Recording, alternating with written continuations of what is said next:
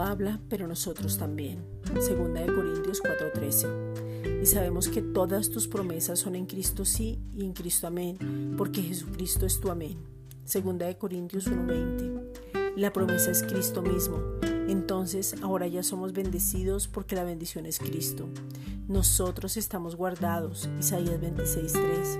Nuestros hijos están guardados y nuestras familias están guardadas. Judas 1:1. La economía está guardada, la salud está guardada, la iglesia está guardada, nuestros pastores están guardados, el cuerpo de Cristo está guardado, los gobernadores son guardados y hoy oímos y comemos del bien de la tierra. Isaías 1:19. Padre, hoy te damos toda la gloria, toda la honra, toda la alabanza en el nombre de Jesucristo por tu obra completa, perfecta y suficiente. Juan 19:30. Padre, gracias por este día donde podemos gozarnos estamos, estando en ti. Salmos 118, 24.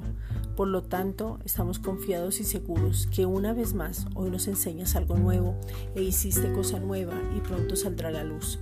Isaías 43, 19. Gracias porque podemos ver una oportunidad en tiempo de crisis, porque se abren puertas grandes y eficaces para la predicación del Evangelio. Primera de Corintios 16, 9.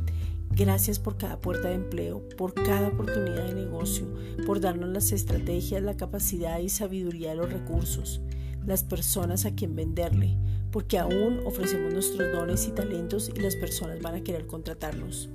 Tu gracia y tu favor están a nuestra disposición. Santiago 1.17. Gracias Padre.